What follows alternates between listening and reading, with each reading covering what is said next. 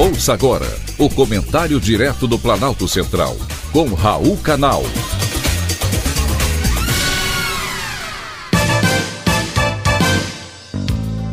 Queridos ouvintes e atentos escutantes, assunto de hoje: Lula na ONU. O brasileiro conheceu nos últimos dias uma palavra pouco usual: o multilateralismo. É um termo que se usa nas relações internacionais que se refere a vários países trabalhando em conjunto sobre um determinado tema. E qual é o tema da hora?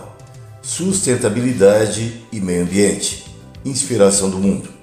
O presidente Lula, desta vez, não deixou a desejar em sua participação na ONU.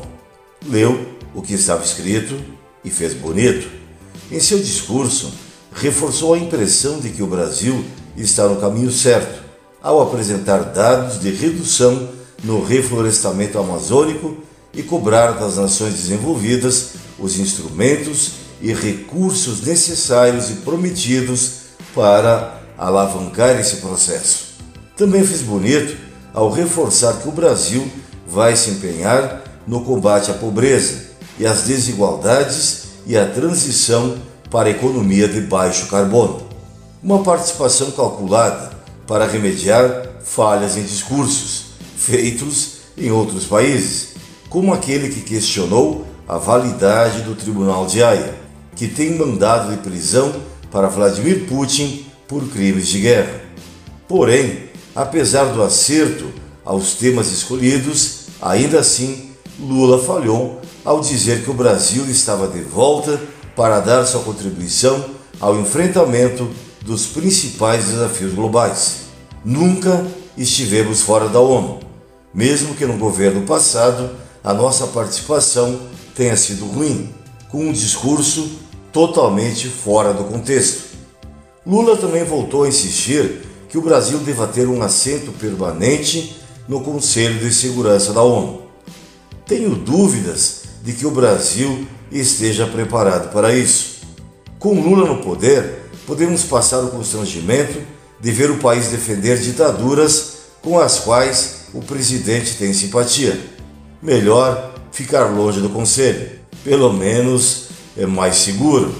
Na ONU, Lula deixou os improvisos de lado e foi cauteloso ao citar a guerra da Ucrânia.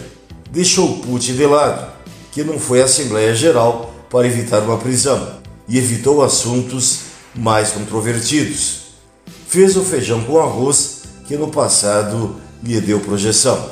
O combate à fome e à desigualdade que Lula vem defendendo em todos os seus governos e que, apesar da retórica, nunca foi combatido com a eficiência necessária, pois tanto a desigualdade quanto a fome continuam, não apenas no Brasil, como também no mundo. Mas valeu a tentativa.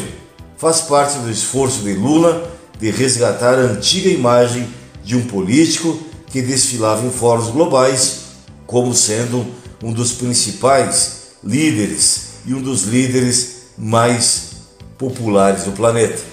Todavia, foi-se o tempo. Foi um privilégio, mais uma vez, ter conversado com você.